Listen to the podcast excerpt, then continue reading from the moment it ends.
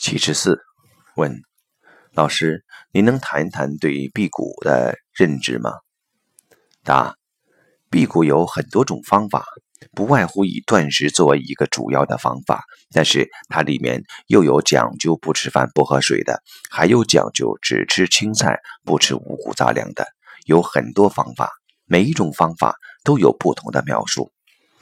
我在跟刘弘毅老师共同分享辟谷这个理论体系的时候，他专门讲到了，其实辟谷是开辟我们内在的古道，这是通向智慧的道路，并不是单纯的指避开五谷杂粮。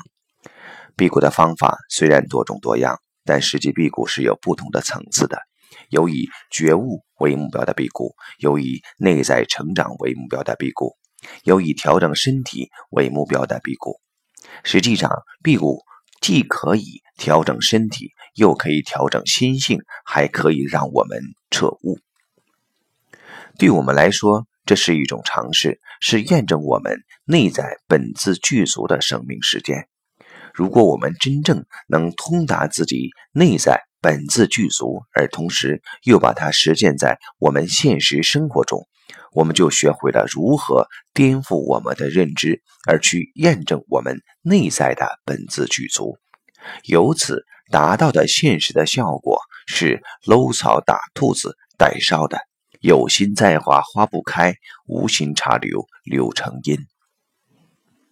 实际上，这种高维事件在高一些的层面，它有与高维空间连接的高维事件，因为当我们不吃粮食。不吃食物、不喝水的时候，其实我们暂停了下丹田、中丹田的工作功能，开启了上丹田与波态能量的链接功能。而波态能量跟高维空间的连接更直接，也就是我们的意识能量打通的时候，可以与内在高维连接。在基督教里也有用到进食祷告。为什么要进食祷告呢？是因为。只有在进食状态下，意识可以全力集中在上丹田，这个时候跟我们的内在高维连接与神性连接，可以得到神真正的启示。